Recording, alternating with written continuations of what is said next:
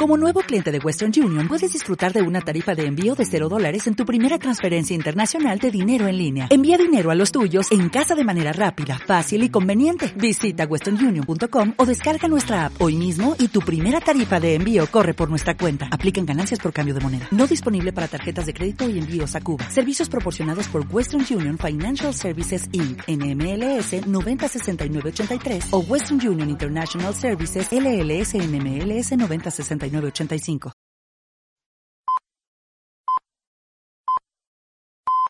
Peggy 18.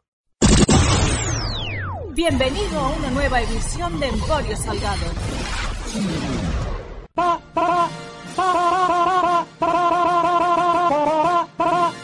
Con el patrocinio de adptv.com y videochaterótico.com. A la de una, a la de dos y a la de tres. que sea maciza, que sea rolliza. Get it get it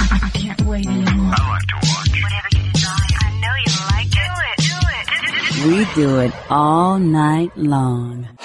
¿Qué tal? Bienvenidos al show de shows, bienvenidos al podcast de podcast. Hoy hablaremos de parques de atracciones, hoy hablaremos de cine de los años 80, de los años 90, hoy hablaremos de Freddy, de Jason, de Michael Myers, hoy hablaremos de Pinhead, el, el señor de las chinchetas de Hellraiser y todo gracias al grupo de Telegram de Amporio Salgado. Siempre digo lo mismo, siempre repito lo mismo. Si no estás en el grupo de Telegram, si no sigues el grupo de Telegram, oh, es que no tengo Telegram, descárgate el puto Telegram, coño ya, que te estás perdiendo ahí unas conversaciones friki bizarras muy divertidas. y para ejemplo, un botón. Y para botón, el programa, el programa de hoy. Pero antes, aprovechando que el Pisuerga pasa por Valladolid y que eh, el programa de hoy va a estar lleno de monstruos, monstruos, monstruos, que diría Javier Gurruchaga, popocho, popocho, los monstruos, que pasen los monstruos. Pues ya que hablaremos de, de monstruos, de fantasmas y de espectros, quiero arrancar el programa Uh, contando, contando una cosa, sacando un, un, poquito de bilis y de veneno. En ocasiones uh, suceden cosas, buenas o malas. La vida está llena de, de, acontecimientos y no es hasta muchas semanas, meses o puede que años después cuando descubres, me está quedando muy filosófico, pero ahora lo entenderás, el por qué sucedió eso y más concretamente con quién sucedió eso. Os voy a, os voy a ser, uh, voy a ser muy rápido, que si no esto se alarga y, y no hablamos de monstruos, de monstruos. Cuando uno tiene haters, cuando uno tiene trolls, que todo viene de ahí, suele pensar que son personas anónimas, personas que uno no conoce personalmente, con las que no ha tenido trato y que simplemente pues eh, han escuchado tu programa o han consumido el producto que, que tú, eh, al que tú le dediques tu, tu jornada laboral y bueno, pues por H o por B te han pillado manía. Pero lo fácil es eso, ¿no? Lo fácil es pensar, este tío no me conoce, este tío que va a saber de mí. Y no siempre suele ser así. Al menos el caso que nos ocupa hoy no es así. Ya hace bastantes, ¿qué coño? Meses, años, que Servidor tiene un grupúsculo de eh, hater trolls que son los que pusieron de moda y los que lanzaron por ahí lo de Salgado fracasado, vende motos, vende humos, ya está el Salgado. Bueno, lo, aquellos que llegaron a inspirar una sección que es Vivencias de un fracasado mediático. Lo he, dicho ya en alguna que otra ocasión. Yo estoy, llevo bastantes meses libre de toxicidad y bueno, pues hace ya bastante que no rastreo ciertas cuentas de Twitter para no leer, para no toparme con estos con estos tipejos, pero cuando aún de vez en cuando leía o me pasaban algunos de los tweets que esta gente eh, pone o ponía en mi contra, eh, siempre me alarmaba y siempre veía ciertas vinculaciones y ciertos links eh, hacia cierto tipo de personas como que parecían salidas del mismo entorno. Muchas eran, muchas son cuentas fantasma, o sea, de gente que tiene una identidad, ¿vale? Yo me llamo Manolo y soy de Zaragoza, pero por las noches me creo una cuenta de Twitter que es, no sé, eh, el perturbador de la oscuridad. Y bueno, pues tuiteo contra, contra ciertas personas que me caen mal. Y yo veía estas cuentas de Salgado, fracasado, y hostia, cosas que te suenan, maneras de hablar que, te resultan familiares, ves que le dan retuito, que le dan favorito o que interactúan con cuentas que sí que están a ciertos, a pocos grados de separación de ti y como que no quieres eh, sospechar ciertas cosas o no quieres emparanoiarte con ciertas cosas, no quieres llegar a darle la autoría de esos comentarios a alguien con quien tú has llegado a tener trato personal, porque sería, no, hombre, no, ¿cómo, cómo fulano va a hacer eso? ¿Cómo fulano va a formar parte del grupo que hace eso? No, no, no, son imaginaciones tuyas, Salgado. Pero... El otro día Uh, bueno, ¿qué coño el otro día? Esta mañana, Servidor estaba escuchando un podcast. Un podcast uh, sobre el cual sucedía una cosa, ¿vale? Era un podcast especial que tenía que anunciar una cosa especial. Uh, un podcast que yo suelo escuchar habitualmente. Y en ese podcast, uno de los presentadores barra colaboradores, en un momento dado, ha dado su Twitter. Por primera vez. Un Twitter que jamás había sido nombrado en antena en ese podcast. Y yo estaba escuchando, estaba ahí haciendo mis cosas y al oír el arroba perturbador de la noche, algo se ha activado en mi cabeza de no puede ser, no puede ser. Y he saltado, he abierto Twitter, Uh, he entrado en arroba perturbador de la noche y lo primero es que he descubierto que esa cuenta que ahora bueno le ha cambiado un poco la bio y bueno digamos como que la ha formalizado más, supongo que después de haberla dado en, en, antena, esa cuenta, o mejor dicho, desde esa cuenta, ya en alguna ocasión me había llegado a mí alguna pullita. Y claro, en ese momento yo he caído de, manos y de pies y de rodillas en el suelo de ¡Oh my God! Porque esta persona, el, el perturbador de la noche es alguien con quien, con quien yo he tenido trato eh, telefónico, podcastil, hemos compartido programas, tertulias, incluso nos hemos cruzado en persona, pese a no ser de la misma ciudad. Y eso me ha hecho encajar una de las piezas que a mí me bailaban en el puzzle. Porque, bueno, primero que al ver eh, la cuenta, el timeline del perturbador de la noche, he visto que efectivamente este señor interactúa con el 80% de las cuentas que yo tengo bloqueadas porque me bloqueadas, silenciadas, ignoradas, porque me insultan y se meten conmigo.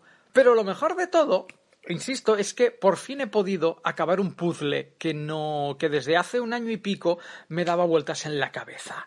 Los mismos. bueno, los mismos, sí. Aquellos que me van llamando por ahí Salgado fracasado, o algunos de los que me llaman Salgado fracasado, uh, en algunos de sus insultos, en alguna que otra ocasión, han llegado a insinuar en Twitter, y esto no es broma, que servidor tiene sida. Ojo, ojo, cuidado, ojo, cuidado con lo que hace broma la gente. El, Salgado, Salgado tiene sida. Joder. Una cosa es que yo entreviste actores porno, actrices porno. Pero, amigos, creo que hay bromas y bromas, insultos eh, e insultos. Pero bueno, eh, los que no están bien de la cabeza no están bien de la cabeza. Eh, pero no, no, vayamos por ahí. En algunas de, esta, de estos tweets metiéndose conmigo, me llamaban cobarde. Y yo no entendía lo de cobarde. ¿Cobarde? ¿Cobarde por qué? No, no, no, entiendo a qué viene la cobardía. Como, o sea, el comentario era, Salgado es muy valiente en el podcast, pero en persona es un cobarde. Y claro, teniendo en cuenta que Servidor tiene una vida social casi nula, porque no soy de salir de party, ni de fiesta, ni de asistir a saraos, porque nunca, nunca me ha gustado, es raro que alguien pueda afirmar que yo soy un cobarde en persona. Primero porque no he tenido ninguna bronca, y mucho menos reciente, no he tenido ningún encontronazo, no he tenido nadie que me viniera a buscar los morros uh, en el sentido de, violencia, no de, no de comerme la boca, de la, la, la, la, y, y, es eso, no lo entiendo, no lo entiendo, no lo entiendo. ¿Por qué cobarde? ¿Por qué cobarde? Mm, ¿Por dónde puede venir esto? Y claro, al ver el Twitter de El Perturbador de la Noche, he caído que la última vez que yo coincidí con eh, Perturbador de la Noche fue en una proyección de cine. Y claro, si sumas dos y dos, dices, hostia, yo he estado con Perturbador de la Noche, que es amigo de este, este y este que se mete conmigo. Y hemos estado hablando tranquilamente, y hemos hablado de podcast, de esto, de lo otro. ¿Que Salgado es un cobarde? ¿Por qué? Porque cuando voy a un evento, a un acto que además organizan otros, me comporto como una persona. ¿Cómo voy a buscar pelea con gente que no sé que, desea esa pelea. Pero, hostia, he empezado a sumar piezas, he sumado dos y dos, me ha dado cuatro, he sumado cuatro y cuatro, me ha dado ocho, he sumado cinco y cinco y me ha dado diez. Y me he llevado, bueno, me he llevado un cabreo, me he llevado un disgusto en plan de, uno, te has delatado tú solo, bueno, tú y tus, y tus amiguitos, y dos, pero si yo te tenía a ti por una buena persona y yo te tenía a ti por alguien cercano, e insisto, tenemos amigos, amigos de verdad en común y, tenemos, hemos hecho colaboraciones juntos y ¿A qué, ¿A qué cojones viene esto? Pero con lo de cobarde lo he pillado. Quiero decir, he atado cabos y, y hostia, pues lo que os decía, para que veáis cómo es la vida. Salgado fracasado, Salgado cobarde, Salgado tiene sida y y hostia, y descubres que era este. Bueno, este y, y los otros, ¿no? Y se te queda una cara de... Mm, vale, vale, vale. Bueno, y lo mejor de todo es ¿Y en qué puto momento he dicho o hecho yo algo que le haya cabreado a este tío? Pues ya está, no... ¿Qué, más decir? ¿Qué más, qué más añadir? Venga, va, eh, vamos ahora sí al, al lío, vamos al grupo de Telegram, grupo de Telegram. ¿Dónde tengo el grupo de Telegram, Antonio? Aquí, gracias. El grupo de Telegram hace... Hostia, perdón, ¿eh? Es que acabo de... Ah, acaban de colgar una cosa en el grupo de Telegram que si la cuento por antena no tiene ningún sentido, pero bueno, os lo cuento. Esta mañana en el grupo de Telegram alguien ha hecho broma con un videoclub uh, llamado Don Coño. El videoclub Don Coño. y yo he dicho, hostia, me haría socio de un videoclub que se llamara Don Coño. Y alguien acaba de, de mandar una captura de pantalla, eh, obviamente trucada, de un videoclub que se llama Don Coño. Con tu alta nueva de carnet de socio, un kilo de pipas de regalo. Esto lo ha puesto uh, Dani Chusan, un mítico clásico del programa. Bueno, uh, esta mañana poco después de descubrir al perturbador de la noche, pues eh, en el grupo de Telegram hemos colgado una, una foto con cuatro, cuatro, cuatro capturas. Freddy, Jason, Michael Myers y Pinhead, el de Hellraiser, el chinchetas de Hellraiser. Y la pregunta, ¿cuál es tu villano favorito de estos, de estos cuatro? Que sí, ya sé que si tiramos del hilo nos van a salir 10.000 millones de películas de terror con 10.000 millones de malvados que molan mucho. Ya lo sé. Pero, oye, hemos comenzado por estos cuatro. Freddy, Jason, Pinhead y Michael Myers. Michael Myers, no confundir con Mike Myers, que ese es Austin Powers. Yo he votado Freddy, ¿vale? O sea, de estos cuatro, Pinhead nunca me ha parecido un primera división. Sí, las pelis de Hellraiser tuvieron cierto éxito, pero fue un poquito éxito de videoclub, un poquito entre el fandom del terror, pero si tú paras a la gente por la calle, así a, a, lo anónimo, fans de Hellraiser, muchos, muchos no te vas a encontrar. Insisto, para mí Freddy es, pues no sé, Messi, Cristiano Ronaldo, Pelé, Di Stefano, Maradona y Pinhead es un poco Rivaldo. Guti, no sé, por poner ejemplos de gente que sí es buena en el fútbol, eh, pero no son, no son aquello lo top de lo top de lo top. Eh, Jason, ¿por qué no he elegido a Jason? Hostia, nunca he sido de. Igual es porque, bueno, me pasa lo mismo con Jason que con, con Michael Myers.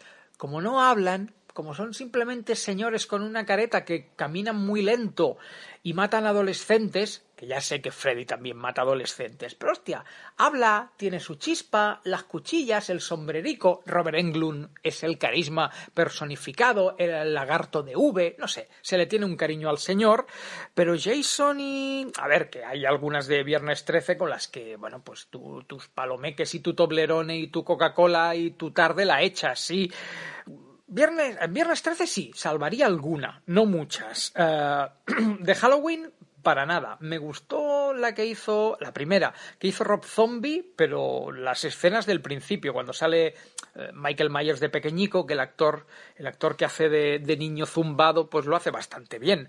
De hecho, tiene una cara de niño zumbao. El niño zumbao tiene cara de niño zumbao, supongo que por eso pasó el casting. Pero nunca he sido ni de Viernes 13 ni de Halloween. Yo he votado Freddy Krueger con la, con la mano en el corazón. Y a partir de aquí, algunos oyentes, como el propio Danichu, ha dicho yo soy de Jason, Fran ha dicho siempre Freddy, eh, Jordi ha dicho Freddy, Rafa ha dicho Freddy, Enrique ha dicho Jason, uh, y de repente aparece, bueno, eh, Rafa ha dicho que su orden es Freddy, Michael, Jason y Pinkhead, y finalmente ha aparecido Paloma Sexy, que ronda mucho por el grupo, y yo que me alegro, que diría Auronplay, uh, normalmente Paloma siempre está enseñando ahí un poco de teta, un poco de culo, pues Paloma ha aparecido en el grupo para decir castañada, que es como la versión uh, catalana, ¿no? La castañada, esa fiesta tradicional de los que los que se niegan a la invasión de Halloween siempre dicen lo mismo, de no, Halloween es un invento americano, aquí somos de la castañada, de comer castañas y moniatos y panallets y ahí la abuelica con su sombrero mm, calentando el, el cucurucho para que vayas tú y le, le, des cien pesetas y te lleves las castañas. No sé, me ha hecho gracia que, que en una discusión sobre, sobre monstruos de cine, Paloma Sexy diga castañada. Lo decía antes, es la magia del grupo de Telegram, gram, gram. Y a raíz de esta conversación sobre monstruos del cine, de los videoclubs, de nuestra infancia y de nuestra adolescencia, yo he tenido dos recuerdos, dos regresiones que quiero compartir contigo. La primera, bueno, las dos están relacionadas con el parque de atracciones del Tibidabo, aquí de toda la vida de Dios, mucho antes que se inaugurara Portaventura, muchos, muchos años antes de los rumores que decían que Disneyland, que finalmente acabó en París, uh, pues se haría en Cataluña, mucho antes que todo eso ya existía en, en, bueno, Barcelona tiene dos montañas, una tenía el parque de atracciones de Montjuic, que ya cerró, y la otra sigue teniendo el parque de atracciones del Tibidabo. Uh, al principio, y además fue un boom, fue una locura, unas colas bárbaras. Los medios de comunicación. Uh, es que ahora estamos como muy acostumbrados a los sustos, ¿no? Con los escape rooms, con Horrorland, que me parece una iniciativa de putísima madre. Pero en los años 80-90, que, que al final no lo he dicho, el Tibidabo inaugura el pasaje del terror que luego se convirtió en el Kruger Hotel. El parque de atracciones de Montjuic también llegó a tener su versión y me consta que en Madrid han tenido su versión. Insisto, es que fue una locura, fue un boom. Eh, todo el mundo quería ir al pasaje del terror, todo el mundo quería eh, vivir ese sustico, ese, ay, yo no quiero ser el guía, yo no quiero ir el último, no, porque es que si vas en medio es peor bárbaro, bárbaro. Yo recuerdo que además me costó mucho que mis padres, cuando inauguraron el pasaje del terror, igual tenía, no sé, 12, 13, 14 años, me costó mucho que hashtag Salgado Classic me acompañara al pasaje del terror. Y además entró conmigo, en plan de, tú ahí dentro no, solo no entras, que te da un telele y, te sacamos con los, con los pies por delante. No sé qué imaginaba mi padre que sucedería dentro del pasaje del terror, pero, hostia, la, creo que lo pasé tan mal la primera vez, porque me cagué de miedo, más por la sugestión de mi padre, de pero ¿estás seguro? Pero ¿estás seguro, niño? ¿Estás seguro? Yo creo que estaba más cagado él que yo, me transmitió todo ese cague y la primera, la primera vez, la, el primer recorrido del pasaje del terror, uh, no se me va a olvidar en la vida, en la vida, hasta mi padre se hizo daño en, en, un brazo porque se rascó con una de las. Al, apartarse de uno de, de los monstruos, se, se, dio con una pared y se, se rascó. Pero bueno, uh, anecdotillas. Pues eso, el pasaje del terror fue un fenómeno. Años después se transformó en lo que sigue siendo, que es el Kruger Hotel. Cuando era pasaje del terror no tenía un hilo argumental, te abría un monje, rollo. Uh, el nombre de la rosa y con sus cicatrices y te decía que ibas a entrar en un recorrido del que no había salido nadie vivo, que cómo te atrevías a ir por ahí, que estabas loco, bueno, ya te daban los primeros sustos. Bueno, mentira, perdón, perdón, perdón, perdón. antes que el monje salía un señor de negro, eh, un poco guardia, bueno, un poco no, guardia de seguridad, pero que era un actor que te llevaba como esto lo sigue teniendo el, el, Kruger Hotel te llevaba como un cuartico a ti y a todos los del grupo y te daba las instrucciones de no olviden caminar de uno en uno no pueden correr no pueden pararse no toquen a nada ni a nadie y nada les tocará ahí el nada como de uh, uh hay presencias y cosas que no son humanas ahí dentro. Elegían al guía de usted será el guía. Y ahí todo el mundo, no, yo no quiero ser el guía, yo no quiero ser el guía, puta, puta, puta, puta. Entonces ya entrabas.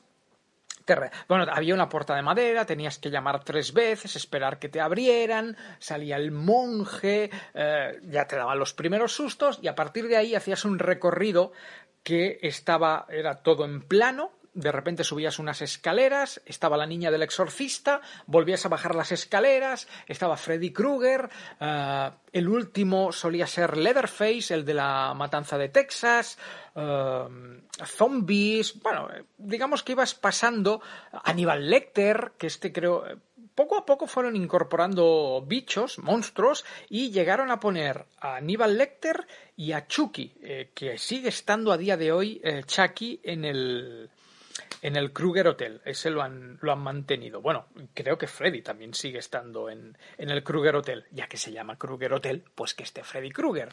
Eh, pero era eso, era un recorrido por diferentes películas de terror sin argumento. Sustos, un montón. Y te lo pasabas, vamos, salías de, de, ahí dando palmas, con las manos, con los pies y con las orejas.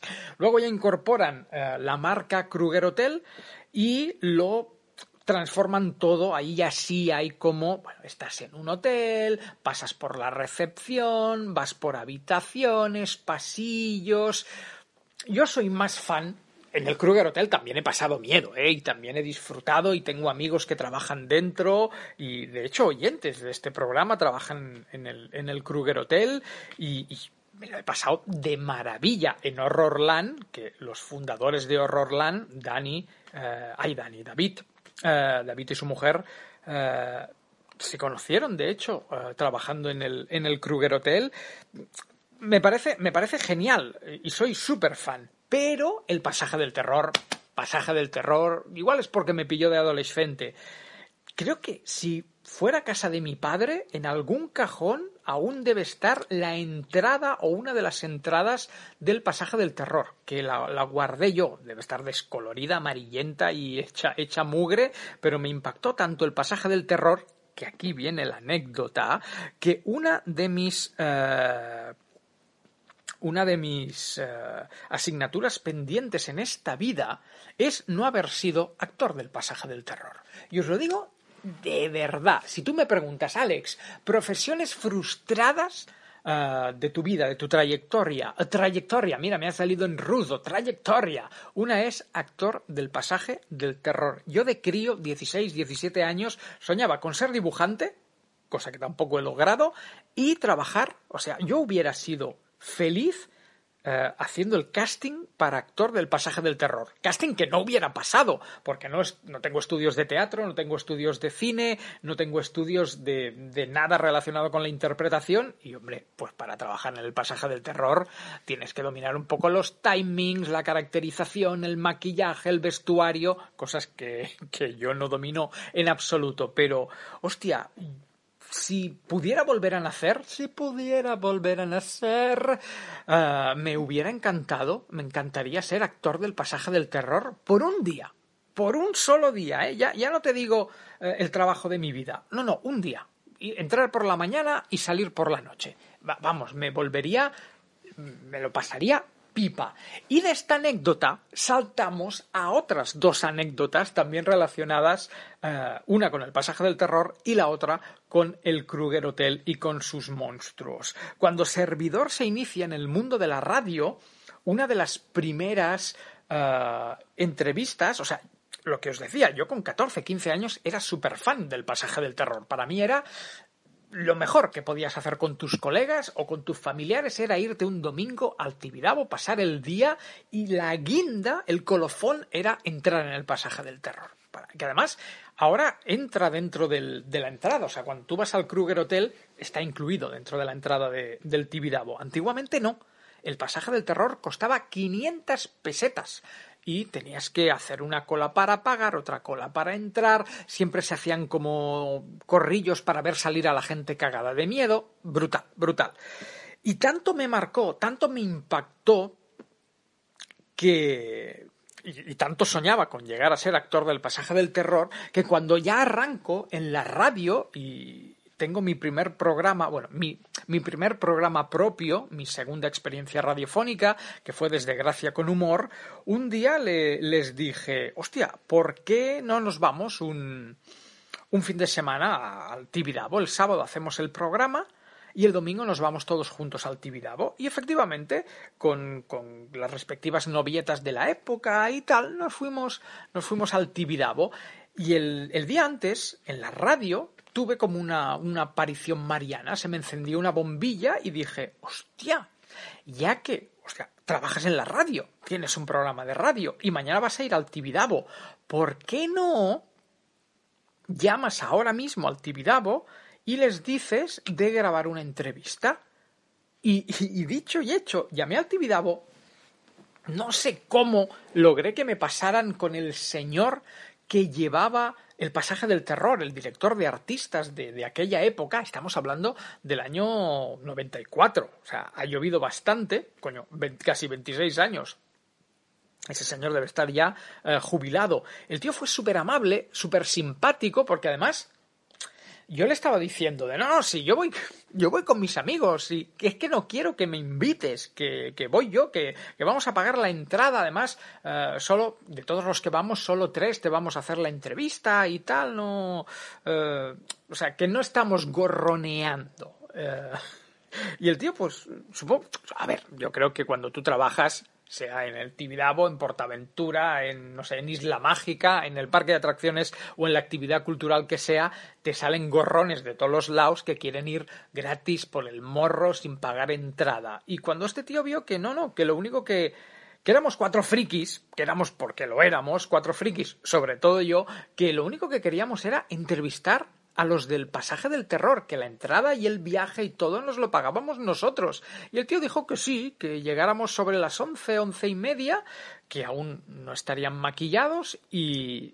que adelante. Y efectivamente fuimos con las novias, fuimos todos para el Tibidabo y en un momento dado, pues los Vicente, eh, Pachi y yo nos acercamos. No sé si, Pachi, si estás escuchando esto, por favor, mándame luego un mensaje sobre si he distorsionado yo la versión o fue, o fue así, que Pachi, Pachi, estaba presente en, esa, en esa excursión.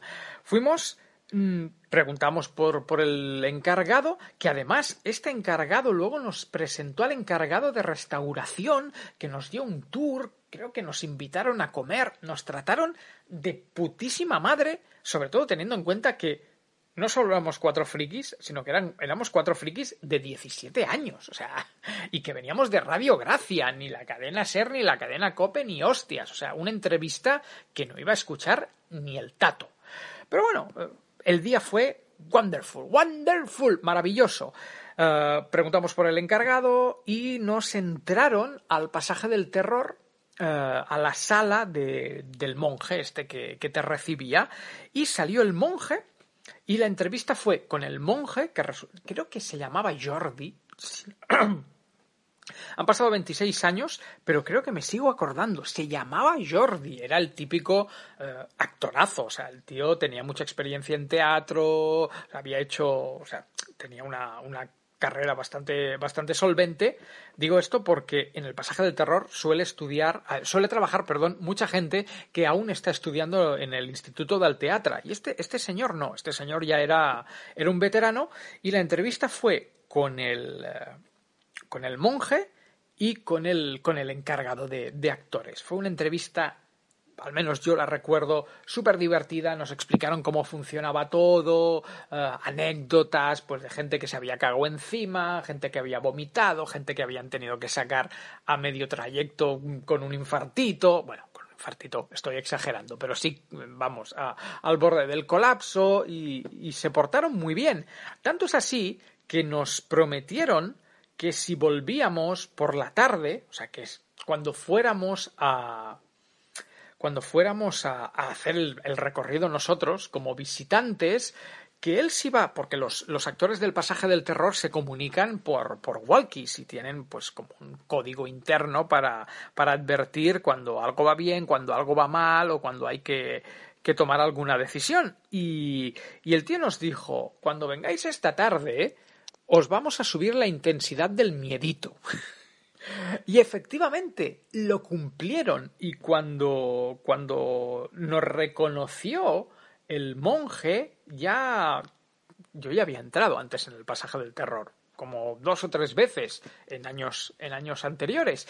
Y sí, sí, el tío cambió el diálogo y cambió algunas cosas y luego algunos de los monstruos se cebaron más con nosotros y fueron bastante a saco y, y como que si normalmente un bicho te salía una vez, a nosotros nos salieron tres y hostia, fue, fue, fue durillo, fue durillo dentro de, de lo divertido, pero cumplieron su promesa de, de hacer nuestro recorrido más terrorífico. Y la última anécdota sucede cuando ya es Kruger Hotel muchos años después. Y cuando digo muchos años después es, pues que si esta anécdota que te acabo de contar era yo con 17 años, la que viene ahora, pues igual tenía yo ya, no sé, 28, 29, 30 años. No, 30 no, pero 28, 29 seguro, era... Era, eran mis años ya de teletaxi, eran mis años ya de tele y, bueno, eh, todo, quiero decir, más maduro, ya sin la euforia del pasaje del terror y un, fin de semana, no, no era un fin de semana, era un festivo, de estos, un puente que con, gente de la tele decidimos ir al, al pasar, ah, bueno, a pasar el día al, al, Tibidabo y dentro de esas actividades pues queríamos hacer el, el Kruger Hotel. Y el Kruger Hotel, ya lo he dicho antes, eh, sigue manteniendo al señor de seguridad que te da las, te da las instrucciones con su cara súper seria y iluminándose con una linterna y bueno, ya te, te mete bastante en, en ambiente. Suelta todo el discurso, eligen al guía y cuando ya vamos a entrar, el tío se gira hacia mí y me dice, y usted, por favor, porque te tratan, te tratan de, de usted, ahí en plan súper serio, uh, súper mm, pro, se me queda mirando y me dice, y usted, por favor, caballero, cuando termine en el trayecto, vuelva aquí usted completamente solo. Y ahí yo me cagué de miedo. Ahí fue en plan de, hostia, ¿qué has hecho, Salgado? ¿Qué has robado? ¿Qué has dicho a la novia de quién te has follado? ¿Qué has hecho? ¿Qué has hecho? ¿Qué has hecho? Hicimos el trayecto, susto por aquí, susto por allá, y al salir, pues yo le dije a mis, a mis amigos, eh, voy para allá a ver, a ver qué quieren. Me acerco, voy al, al, guardia de seguridad, guardia de seguridad real, y le digo, porque normalmente sí hay un guardia de seguridad controlando las colas y que la gente no se, no se desmadre. Y le digo, oiga, que es que me han dicho que volviera, y me ha dicho, sí, sí, sí, sí, sí, le están esperando. Y hostia, yo, lo sabe hasta el de seguridad, que yo pensaba que le iba a tener que comer la oreja, que igual el tío pensaba que me quería colar o no sé, alguna tontería de estas. Y me meten otra vez en la habitación esta, en la, en la habitación donde te dan las instrucciones para entrar al Kruger Hotel, pero ahora ya solo. Y si eso ya da cague con amigos, solo ni te cuento. Y me tuvieron ahí como dos o tres minutos en plan de con la música de fondo de y yo, hostia, ¿qué ha pasado? ¿Qué ha pasado? Pero intentando pensar, ¿yo qué he hecho? ¿Yo qué he hecho? ¿Yo qué he hecho? ¿Qué ha pasado? ¿Qué ha pasado? ¿Qué? ¿Qué? Y de repente aparece el tío este con la linterna, súper serio. Más, más incluso, y mira que ya el tío va serio, aún más, se me queda mirando y me dice, usted, usted se llama Alejandro. Y hostia, fue como de... Hay muy pocas personas que me llamen Alejandro. Y básicamente son de mi familia. Usted, usted se llama Alejandro. Y yo, sí, sí, sí, sí. Pero claro, como yo ya hacía radio y hacía tele, aún había cierta sospecha de por dónde puede venir esto. De repente el tío, todo esto dando vueltas a mi alrededor, ¿eh? a oscuras. Y de repente el tío me dice, ¿y su padre? Su padre se llama Emilio. Y yo, hostia, hostia, hostia, hostia, hostia, conoce el nombre de mi padre. Y yo no había dicho el nombre de mi padre por la tele, ni, ni nada. Y, hostia, hostia, hostia. Y sigue dando vueltas y me dice, ¿y su hermana? ¿Usted tiene una hermana pequeña? que se llama Cristina. Y yo, joder, hostia, este, este tío conoce a mi familia, nos van a matar a todos, nos van a matar a todos. Y el tío sigue dando vueltas y me dice, ¿y usted los fines de semana va con su, con su familia a, Esplugas del Llobregat? Y yo, sí, sí, ¿cómo lo sabe? Por favor, máteme ya, termine con este sufrimiento, máteme ya. Y en ese momento el tío enciende las luces y dice, ¿que no me conoces? Payacho, que no me conoces. Y resultó ser un tío que jugaba los fines de semana fútbol con mi padre. Y yo allí, vamos, me puse a llorar abrazado a una, a una farola o directamente a su pierna de, de, milagro, de puritito milagro, de hijo de puta, qué susto me has pegado. O sea, me has tenido aquí diez minutos que se me iba a salir el corazón por la boca. ¡Qué cabrón! Claro, él me había reconocido a mí. Yo era el hijo, por eso me llamaba Alejandro, yo era hijo, el hijo de Emilio, el, el tío que juega fútbol conmigo. Y, yo no lo había reconocido a él por la oscuridad, por la linterna, por todo el rollo. Y bueno, pues me quiso gastar esta broma inocentada, novatada, y, y yo piqué, piqué y, y, lo pasé fatal. Pero bueno, dicho todo esto, y antes de acabar, uh, si alguien se quiere apuntar a la encuesta, que se apunte. Vuelves a. entráis al grupo de, Telegram, Freddy Jason, Michael Myers o Pinkhead, o el monstruo que quieras. Hablemos de monstruos y de muchas cosas más en el grupo de Telegram. Y hasta aquí el programa de hoy. Mañana más y mejor. Un abrazo. Chao, chao. Acabas de escuchar Emporio Salgado con el patrocinio de adptv.com y videochaterótico.com.